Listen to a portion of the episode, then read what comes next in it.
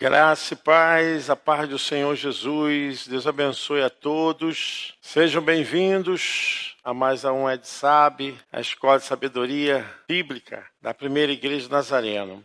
Eu tenho compartilhado com as pessoas a respeito de entender a Bíblia. Então as pessoas acham que a Bíblia é um livro que foi catalogado de forma sistemática, unificada, de maneira de datas sequenciais e não é nada disso. A Bíblia foi escrita em três línguas e em três regiões, né, em três continentes diferentes. E ela levou aproximadamente 1.600 anos para serem juntadas e ter essa uniformidade que nós temos, só que a Bíblia foi escrita por mais de 40 autores. Então nós temos uma Bíblia que tem o poder de Deus, que quando nós lemos, nós achamos que tem uma ação sequencial com datas cronológicas certinhas e não é nada disso. Então a gente vê o poder de Deus através das escrituras sagradas, a fim de revelar quem? Revelar Deus, revelar o plano de Deus. A Bíblia é um mapa para o cristão, para continuar caminhando, palmilhando o caminho do Senhor e através dela ser alimentado, fortalecido, porque ela tem o interesse de revelar quem é Deus, como Deus age,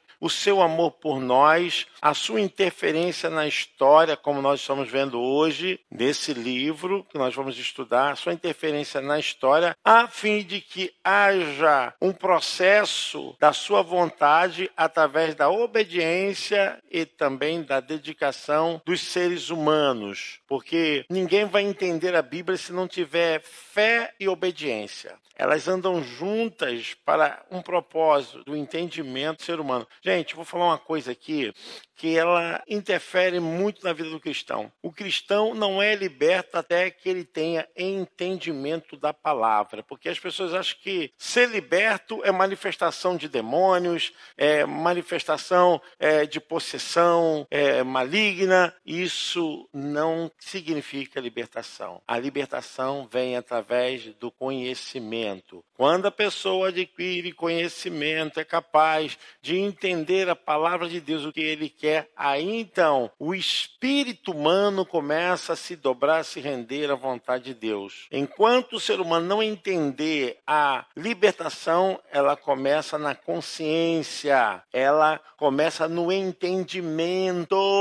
Se não tiver entendimento, não tem libertação. A pessoa sempre vai ficar oprimida, sempre vai ficar seduzida, às vezes pela liturgia, muitas vezes pelo misticismo, né? Como tem crente com espírito de macumbeiros dentro da igreja, crente que guarda determinadas ações que Deus condena, mas o pessoal vive assim. Então, como é importante isso que vocês estão fazendo hoje, tendo conhecimento das escrituras para que haja uma ação de Deus através do espírito humano, o que Deus quer fazer, o que Deus quer fazer. Então, nós temos hoje um dos livros que é uma maravilha, um tesouro. Os dois livros de crônicas é um tesouro. Nós estudamos primeiro e segundo reis. Quem não estudou é só ir na nossa playlist, tá lá, Rev oficial, playlist está escrito lá, tá? Estudo de primeiro e segundo reis e primeiro e segundo Samuel.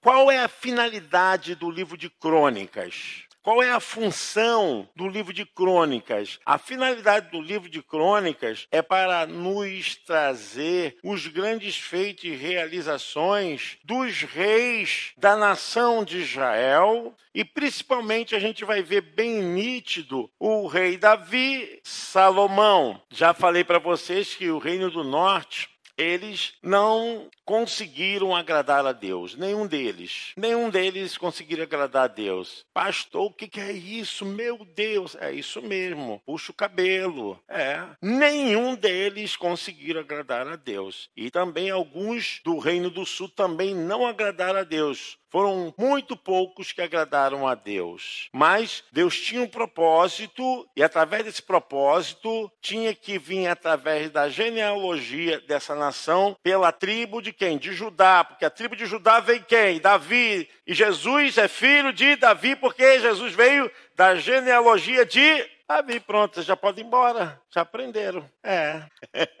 Já aprenderam, viu? Então vocês entendem como é que Deus estava todo o tempo na história. Então, quando nós vamos ler primeiro Crônicas, segundo Crônicas, nós temos que já ter lidos. Primeiro Reis e também Samuel. Samuel e o livro dos reis. Então, por quê? Porque o livro de crônicas é uma repetição do livro dos reis e de Samuel. Pronto, já aprenderam. Precisa mais alguma coisa? É isso. Boa pergunta. Não se tem o escritor ou quem é mencionado como o autor do livro de crônicas, mas há pensamentos a respeito de quem escreveu o livro de crônicas foi Esdras. Isso é uma teoria, teoria. Então, é muito importante para você entender as crônicas dos reis, porque é repetição. Está repetindo. Às vezes você vai chegar, vai ler o livro de crônicas, você vai falar assim: parece que eu já li isso. Já leu sim. Lá em Samuel, você já leu lá em Reis, já leu. Qual a diferença? A diferença é que a visão do livro de crônicas como repetição. O livro de crônicas salienta algumas coisas que primeiro reis, segundo reis, Samuel não tem uma ênfase como crônicas tem. Então, o livro de crônicas dá peculiaridade, significa elementos muito significativos que só aparecem no livro de crônicas. Então, o livro de crônicas, ele tem a função de trazer a história do passado. Quando vocês pegam o primeiro capítulo, do primeiro livro de crônicas, primeiro capítulo até o nono capítulo, capítulo é só genealogia. Fala de Adão até Ciro libertando o povo para voltar para sua terra natal. A gente vai ter do primeiro capítulo até o nono capítulo só genealogia. O que isso significa? Significa a história do Gênesis de Adão até a libertação do reino do sul por Ciro. A gente vai lendo, vai lendo, realmente é uma coisa que você tem que ter paciência. Mas Mas você vai ver toda a história através da genealogia. E incrível é como tem a finalidade. Qual a finalidade? Para que aqueles que nasceram pós o exílio soubessem a história do que aconteceu desde o Gênesis até a libertação do povo. Olha que interessante, como é importante. E a gente vai ver aqui, eu prefiro ensinar vocês assim do que ficar passo a passo pela apostila. Acho que assim vocês aprendem mais, com resumão. A gente vê aqui, dentro desse livro, que os personagens principais tá, estão ligados é, em duas fases. A primeira fase fala do reino messiânico, fala de alguém que seria um rei que restauraria a cidade de Jerusalém. Por que a cidade de Jerusalém? Porque Jerusalém aqui havia sido levada em cativeiro. O povo havia sido levado por Nabucodonosor. Então, as perspectivas que eles tinham é de que viria agora um rei que seria aquele restaurador da cidade de Jerusalém. Porque a cidade de Jerusalém era a sede do poder de Deus, aonde havia os sacrifícios, mas a mentalidade deles que viria um rei como Davi. Olha como é interessante você estudar. Na verdade, nada disso aconteceu. O que a história conta não aconteceu naqueles tempos que eles esperavam. E a outra realidade do livro de Crônicas é falar dessa ênfase principal da linhagem dos sacerdócios, dos descendentes de Arão. Fala muito a respeito disso, da importância do ministério sacerdotal, do ministério que levava a presença de Deus, do ministério que fazia com que Deus fosse conhecido. Quem é que fazia isso? Os sacerdotes. O que, que os sacerdotes faziam? Apresentavam os pecadores a Deus.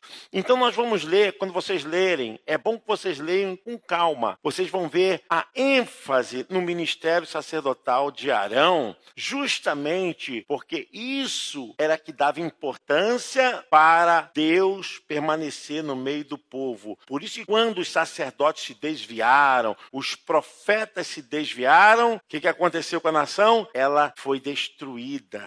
Porque a gente vai ver que os reis, eles tiveram muita fraqueza para a idolatria, feitiçaria e muitos erros.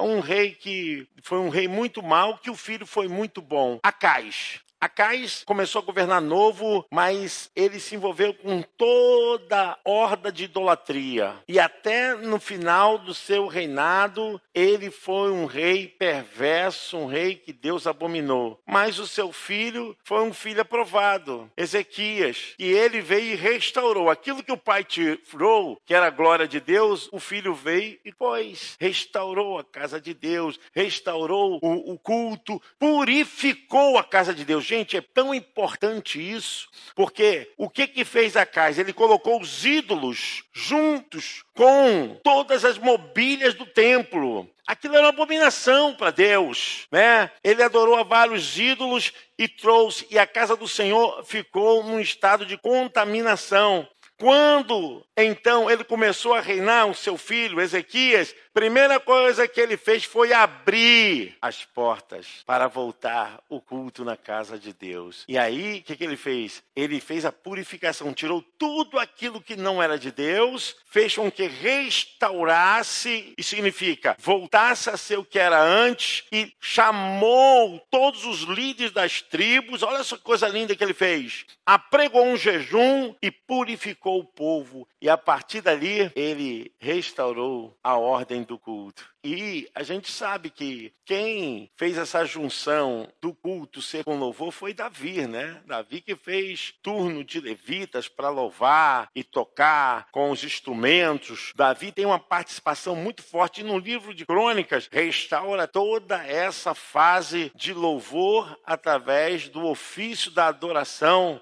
do culto.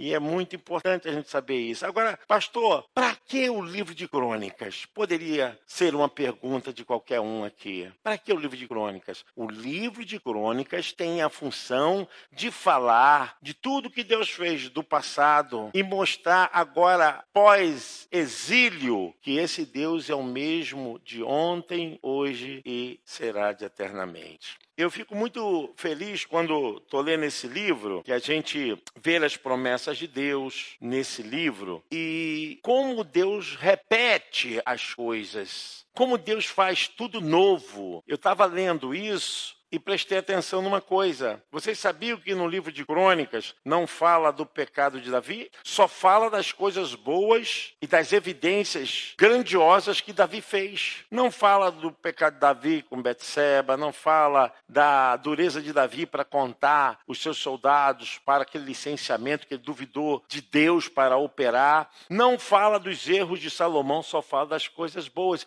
E eu fiquei pensando a respeito disso. Qual a importância disso tudo? O foco do livro de primeiro Crônicas e segundo Crônicas é exaltar o poder perdoador de Deus, que Deus é capaz de transformar transformar a história em primeiro de crônicas, segundo de crônicas, não tenta de maneira nenhuma manchar aquilo que Deus já perdoou.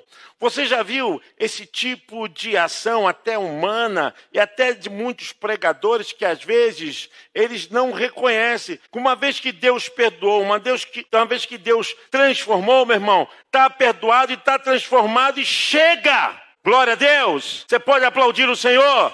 Chega, é a lição que esse livro nos dá.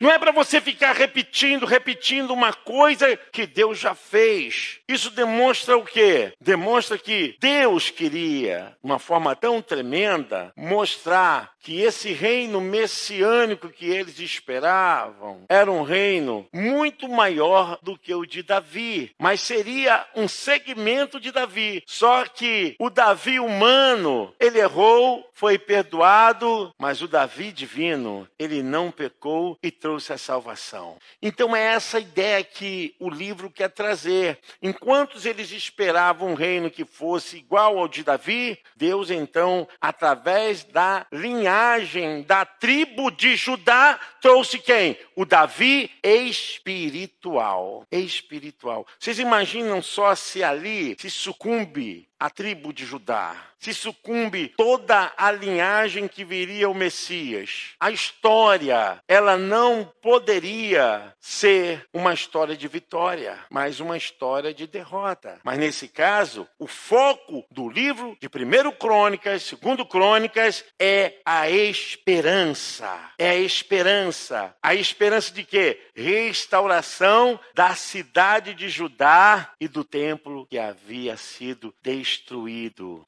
Embora eles tivessem uma fixação por uma coisa física, material, Deus estava já fazendo isso através do mundo espiritual. Por isso que a Bíblia, ela nos relata dizendo que a glória da segunda casa e a gente sabe que o primeiro templo, ele tinha uma formosura muito tremenda que o segundo templo não chegou nem aos pés foi menor, já havia sido todo dilapidado, tirado os ouros, as mobílias, a arca sumiu. Mas por que, que a Bíblia fala que a glória da segunda casa seria maior do que a da primeira? A referência aqui não é o templo humano, não é o templo material, mas estava falando aqui de quem? Do corpo de Jesus. Quando fala a respeito disso, estava falando da glória da segunda casa, que Cristo, como o templo de Salomão, trazia a glória de Deus, muito maior agora seria por meio de Jesus, não pelo templo construído nem por Salomão, nem reconstruído por Neemias e outros, Zorobabel, nada disso. Até quem reconstruiu o templo foi Herodes. Herodes que reconstruiu o templo, mas mesmo assim o templo não teve a glória que teve o templo que Salomão construiu. Mas a Bíblia diz que a glória é da segunda casa. E essa referência é a referência do reino messiânico. Está falando aqui daquilo que Jesus ia fazer através de quem? Do seu corpo. Por quem? Por nós. Essa glória seria maior do que todas as glórias essa conquista. Então, quando você lê, quando você estiver lendo o livro de crônicas, você vai ver o seguinte: o aspecto da visão messiânica e o foco para a esperança esperança. É tão bom quando você lê a Bíblia entendendo o significado e a importância da sua mensagem. E nesse caso aqui, a gente vai ver o quanto Deus é capaz de trazer coisas maravilhosas, não imputando mais os erros, quando uma vez ele já perdoou o ser humano. E o aspecto aqui de Davi e Salomão nos fala sobre isso. Vocês vão ler Primeiro de Crônicas, você vai ver a vida de Davi, os feitos de Davi, coisas tremendas. Mas estava falando para quem? Para um povo que não conheceu Davi, um povo que veio pós o exílio. Precisavam saber, e não só de Davi, desde Adão, quando vocês pegaram o primeiro capítulo de primeiro de Crônicas até o nono, vocês vão ver a história através da genealogia. É muito importante. Ontem eu li esse texto todo, maravilhoso. Você sente a presença de Deus porque enquanto o inimigo queria acabar com a nação de Israel, fazendo a nação dividida, depois de dividida, sendo levada para a Síria e sendo levada para para a Babilônia, Deus não permitiu que a sua promessa caducasse. No meio de tudo aquilo que estava acontecendo, Deus estava o quê? Preservando a esperança para o povo. Hoje a gente consegue entender isso. Realmente, para o povo naquele tempo, era difícil entender. Então, quem levou a cidade de Jerusalém, o reino do sul, para o cativeiro, irmãos? Quem levou? Nabucodonosor. Isso. E essa ação foi depois que o reino do norte foi levado para o cativeiro. Muitas pessoas às vezes estão pregando uma coisa e não sabem o que estão pregando. Reino do Sul está sobre a função de uma ação aonde Deus estava operando ainda porque era o lugar consagrado para que ali tivesse os sacerdotes oficiais. O Reino do Norte não, né? Que foi Samaria, o Reino do Norte, capital, e Jerusalém, a capital do Reino do Sul. Só que o Reino do Sul foi aonde Deus havia apontado para Davi para construir o tabernáculo definitivo, o templo de Salomão. Então, quando Deus começa a falar através do escritor de crônicas, eles estão aqui manifestando tá, a história de Davi, de Salomão e os reis do passado que estariam sendo usados para uma mensagem de esperança para o futuro, para o futuro. É, e dois temas do futuro que está no livro de Crônicas é esse que eu falei para vocês: o reino messiânico e a reconstrução do templo. Bom, a história de Davi, os atos negativos, as falhas, os pecados de Davi não são mencionados, estão fora de Crônicas. Não é comentado aqui, é cortado todo esse lado negativo de Davi, mas é falado do lado positivo, aquilo que trouxe realmente benefícios para a nação de Israel. Porque enquanto Davi reinou, o reino estava unido. O reino só se dividiu com a chegada de Roboão, já no finalzinho do reinado de Salomão. Então eu vejo aqui que Crônicas quer falar e mencionar sobre Davi, mas apontando para que reino? O reino do Davi espiritual, do Davi espiritual. E uma forma que Deus trabalha é justamente o que está lá lá em 2 Coríntios, capítulo 5, versículo 17. Essa é a forma de Deus trabalhar, tá? E assim, se alguém está em Cristo, é nova criatura. Pode botar aí. As coisas antigas já passaram e eis que se fizeram novas. E eu não estou falando aqui que Deus faz coisas novas quando você se converteu, quando você entrou nas águas, quando você levantou a sua mão. Ali começou. Deus faz coisas novas todos os dias. Todos os dias. Deus está fazendo coisas novas todos os dias. Então, por isso, nós temos que ter uma mente de esperança, porque era justamente o que o escritor de crônicas está deixando. A perspectiva do povo era que Deus levantasse um novo Davi, mas não um Davi físico. Ele esperava um Davi físico, mas Deus estava trazendo esperança de trazer um Davi espiritual, um Davi que venceria tudo por causa do seu povo. Então, quando eu vejo isso, às vezes alguns irmãos falam: Ah, porque eu não vejo Deus fazer, porque eu não vejo. Meu irmão, você não vê? Você não está vendo a sua vida? Você está aqui, meu irmão. Glória a Deus. Você pode aplaudir o Senhor? Você está aqui. Muitas coisas maravilhosas esse livro nos traz. Agora, em segundo de Crônicas, a gente já está falando que Deus é capaz de realizar coisas maravilhosas a respeito de detalhes, porque nesse segundo livro de Crônicas, vamos ver que Deus dá a Salomão a sabedoria para construir aquele tabernáculo maravilhoso, aquele templo lindo, não feito agora por uma forma fraca, que era uma forma que se desmontava, mas agora de permanência. E toda a orientação que Salomão teve do seu pai Davi, Salomão foi buscar muitas especiarias fora, madeiras, pedras, ouro, Salomão, ele fez tudo de melhor para que a casa do Senhor fosse uma casa de adoração. A gente, quando vai ver esse lado, esse aspecto do rei Salomão, o cuidado, o zelo, a formação dos turnos dos cantores e como deveria oficiar os sacrifícios. Salomão chama todos os líderes, os governadores, os representantes das tribos, né? E ele ali faz aquela oração. Então, ele dá uma abertura para um novo tempo do povo ter uma relação profunda com Deus, profunda com o próximo, porque a lei de Deus, ela tanto é horizontal quanto vertical. Significa, quando ela é vertical, se relaciona você e Deus. Não terás outros deuses diante de mim, só o teu Deus adorarás. É uma relação íntima sua com Deus. Quando ela é horizontal porque está relacionada ao cuidado que você tem que ter. Não adulterará, não cobiçará a coisa do próximo. É maravilhoso como Deus trabalha isso para que a nossa consciência tenha essa preocupação. Eu não posso pecar contra Deus e não posso pecar contra o meu próximo. E tudo isso era ministrado, tá? Nós sabemos que a nação de Judá, da onde veio o nosso Salvador, foi a nação aonde tinha responsabilidade de cuidar dessa glória, desse poder. A gente vai ver que os reis do Reino do Sul, poucos foram os tementes a Deus.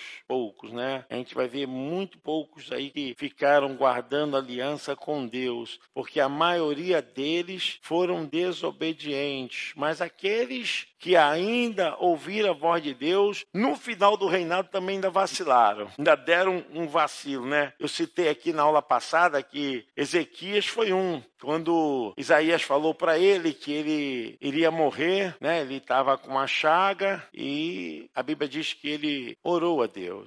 Ele orou a Deus. Ele se virou para a parede, orou a Deus e a orientação foi que ele colocasse uma pasta de figo no lugar da doença. Aí Isaías estava no meio do caminho, Isaías volta para dizer: Olha, Deus ouviu a tua oração. Isaías não sabia de nada, mas Deus falou com ele. Como eu falei para vocês, gente, quando a gente olhar o aspecto dos profetas no livros históricos, como esse é um livro histórico, a gente tem que ver que o profeta não tinha só essa função, que o pessoal só fica nessa função, que achando que o profeta ele só tinha a função de revelar, que tinha essa função é, de ver as coisas sobrenaturais. Não, eles ensinavam a Torá, eles ensinavam a lei de Deus. Eles eram pessoas que tinham o cuidado para que o povo não viesse pecar contra Deus através do ensino. Mas a nossa luta até hoje, você vê que o povo perece por falta de conhecimento. E o conhecimento é libertador, que eu falei aqui no início da nossa aula. O conhecimento é que te liberta, não é o culto que te liberta. O culto é o lugar que você adora a Deus, mas o conhecimento é que liberta a tua mente. A mente do ser humano é que está escrava, seus pensamentos. E essa escravidão, ela foi posta por causa da queda do homem. Desde que o homem pecou contra Deus, o homem ficou subserviente o quê? Aos seus prazeres, à sua vontade, não à vontade de Deus. Então, às vezes as pessoas acham que é só uma questão que é o diabo, é o diabo. Meu irmão, você não precisa nem estar tá servindo ao diabo, nem arriando despacho para o diabo, nem acendendo vela para entidade nenhuma, nem indo para cemitério, nem para encruzilhada, e você pode estar fazendo a vontade do diabo, achando que está fazendo a vontade de Deus. Por quê? Porque são os nossos pensamentos é que nos levam a viver uma vida liberta ou vivermos uma vida oprimida. São os nossos pensamentos, né? Não é, é Samuel que vai lá e confronta Saul. O que você fizeste? E Saul achou que poderia suceder o sacerdócio de Samuel, achou que poderia tomar o lugar de Samuel. Aí Samuel diz para ele: oh, rapaz, é melhor obedecer do que sacrificar. Eu digo, irmãos, que às vezes você não vai nem entender porque, no caso da obediência, o obedecer vem antes do entender. Tem pessoas que têm essa dificuldade. O povo de Israel sofreu foi por causa disso. O povo desobedeceu muito a Deus. A história do povo de Deus foi um fracasso, fracasso por causa da desobediência. E se vocês for, forem ver, é, vê aí, Bira, é, Romanos 3,23. Gente, nem Davi, nem Samuel, nenhum desses profetas conseguiram viver uma vida sem que não pecasse. Todos pecaram. O que está escrito aí? Pois todos pecaram e carecem da glória de Deus. Todos pecaram. Ninguém conseguiu cumprir a lei de Deus. Todos pecaram. O único que não pecou foi Jesus. Coisa linda, né? Por isso que Paulo fala lá em Gálatas, se não me engano, no capítulo 1, Paulo fala assim: que o fim da lei é Cristo Jesus, nosso Senhor, porque ninguém conseguiu cumprir a lei. Ninguém. Só Jesus. Só Jesus. Então, é importante, pastor, por que ler o livro de crônicas? Porque Crônicas salienta, chama atenção de fatos importantes que aconteceram em 1 Samuel, 2 Samuel, 1 Reis, 2 Reis. Outra coisa, por que ler o livro de Crônicas? Porque o livro de Crônicas fala de esperança, porque o povo que estava recebendo a mensagem do livro de Crônicas era um povo que não conheceu o reino unido, o reino dividido, mas conheceu um reino debaixo do cativeiro. Então, eles precisavam daquela história, quanto também saber que Deus amou estava na direção da provisão, da restauração do reino e de tudo aquilo que eles receberam dos profetas. Porque o profeta Ezequiel, Daniel, nós vamos ver os profetas o quê? Exílicos. Eles se profetizaram dentro do exílio. Amós, pós-exílio. Vamos ver, profeta Joel, pós-exílio. São profetas que estão fora. Zacarias, pós-exílio. Abacuque, pós-exílio mas que também a dificuldade nós vamos avançar, porque nós vamos ler Esdras, Neemias, nós vamos ver agora o povo saindo do exílio. Esdras e Neemias tratam justamente da história como Deus está sacando o seu povo, seu povo do exílio, para restaurar a cidade de Jerusalém e voltar para sua terra natal. É muito interessante como a gente vê a construção, porque dentro disso a gente vai ver Deus trabalhando em quem? Através desses homens que, deveriam colocar fé no povo para retornar. E quem estava retornando eram pessoas que não viveram aquilo que a glória foi instaurada lá em Davi e Salomão. Eles não viram nada disso. Mas eles tinham a promessa de quê? Da aliança e também de trazer o Messias. Isso que é bonito, porque no meio disso tudo, Deus tinha um plano, Deus tinha um projeto. Porque aí que tá, né? Deus não trabalha com sonhos, Deus trabalha com determinação. Deus determina, Deus não fica sonhando, quem sonha somos nós. Amém? Você pode aplaudir o Senhor? Essa segunda fase do livro de Crônicas, nós vamos ver lá alguns reis que operaram coisas ruins diante de Deus e alguns, né, que fizeram coisas boas, tá? Como Ezequias, como Uzias, Josias, fizeram coisas boas, mas também tiveram os seus percalços. Tiveram o caso de Ezequias, né? Que o caso que ele teve mais 15 anos para viver e como o reino estava farto, né? Tinha muito tesouro, muitos bens, ele abriu as portas para mostrar o que tinha. Até muitas pessoas pregam sobre esse texto. Né? Olha, cuidado para quem você abre as portas da sua casa. É uma mensagem interessante. Pastor, quando eu prego isso, está errado? Não. Você pode pegar um texto, falar do seu contexto e aplicá-lo. O que é aplicá-lo? Colocar nos nossos dias. Pode fazer isso tranquilamente. Agora, é importante que quem pregue sobre isso saiba, além do texto, o contexto. A situação era essa, essa, contar a questão que estava acontecendo, o conflito, o processo que estava ocorrendo, tem que contar isso tudinho para que o povo entenda. E você pode pegar agora, nesse caso, e falar de Ezequias. Ele teve um tempo para poder viver na direção de Deus e teve um lapso de memória e abriu as portas do seu palácio para que o inimigo visse todos os seus bens. É preocupante, né, irmãos? É, é importante importante até que você que está fazendo é, algum planejamento para o futuro, está fazendo algumas conquistas e pensa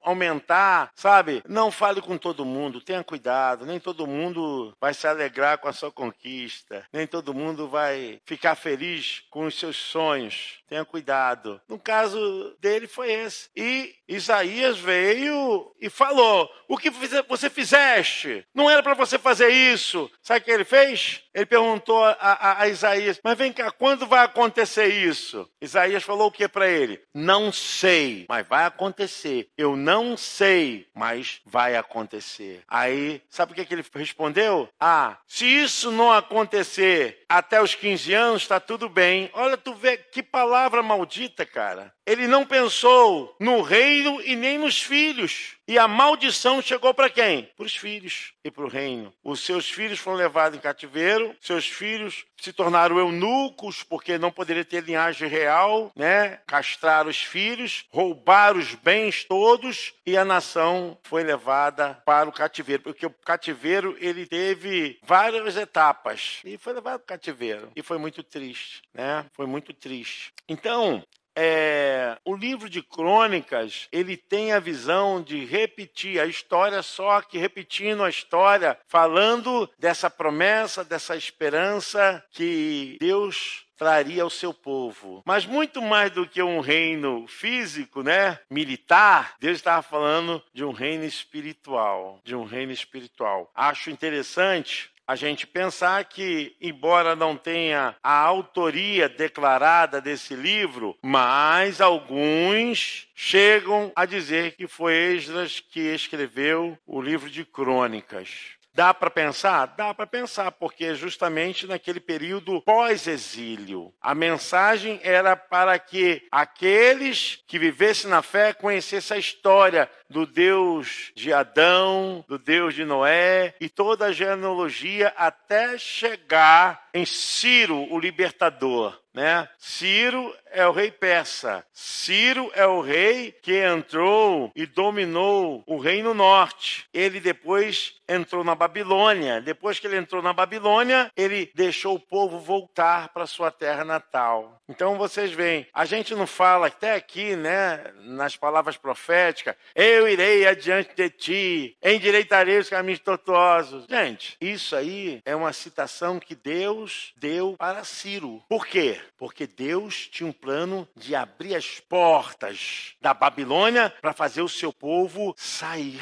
Deus usou um rei ímpio. Deus, ele vai permitir que aconteçam as coisas, mas nem um milímetro sequer vai passar sem que não seja da sua vontade. Então, quando o povo ficou na Babilônia, o povo estava morrendo na Babilônia. O povo foi levado para cativeiro para quê? Para um estado não de punição, mas uma forma educativa. Mas o que estava acontecendo lá? O povo estava sendo punido. E Deus falou: opa, calma aí, vou usar Ciro. Usou Ciro. Usou o rei da Síria para entrar na Babilônia. E entrou na Babilônia e trouxe o povo de Deus e deu carta para que o povo voltasse para a sua terra natal. Olha que coisa linda. A gente vai ver isso, estou até adiantando, a gente vai ver isso em quem? Em Esdras. A gente vai ver em Esdras, sacerdote. A gente vai ver em quem? Em Neemias. Neemias, a história de Neemias é linda quando está reconstruindo os muros lá e, e, preparando para que o povo pudesse voltar. O inimigo, né? Sambalate Tobias, né? Perturbando. E eles faziam o quê? Com uma mão trabalhava e com a outra mão tinha o quê? Tinha arma para lutar.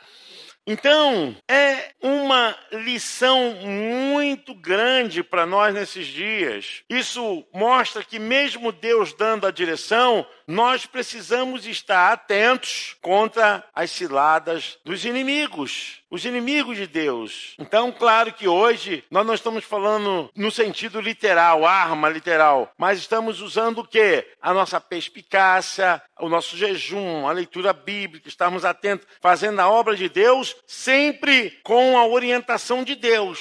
Porque o inimigo não vai parar de atacar. Irmãos, nós assim paramos no final do livro de Crônicas, na sua segunda fase, segundo Crônicas, o livro termina com o rei persa Ciro permitindo que os judeus reconstruam o templo arrasado. E os principais pontos de destaque do livro seriam os reinados de Asa, Josafá, a morte de Acabe, e a gente vai ver aqui o reinado de Uzias, e falando aqui também da destruição do reino de Israel. Vocês sabiam que o reino de Israel, os reis de Israel, são excluídos de crônicas? Não são falados. Os únicos que são falados, os reis que são falados no livro de crônicas, são os reis do reino de Judá. Que coisa! Então demonstra assim, sabe aquela coisa, quem realmente pertence e quem não pertence. É uma coisa assim, ah, você vai pregar, ah, vou pregar em segundo de crônica, primeiro de crônica, ah, que o reino do norte, o reino... Não tem ninguém lá do reino do norte, só tem o rei do reino do sul. Então é interessante que você saiba disso. Tá? O rei Nabucodonosor da Babilônia conquista o reino do sul e coloca Zedequias para reinar em Jerusalém, como era feito e agora ficava sob a tutela deles. Zedequias rebela-se e aí acontece, não queria fazer a vontade do rei da Babilônia e a Babilônia destrói Jerusalém, o templo, levando o restante do povo em cativeiro. Depois que o império persa conquista a Babilônia, que é o império de Ciro. O reino persa é o império do rei Ciro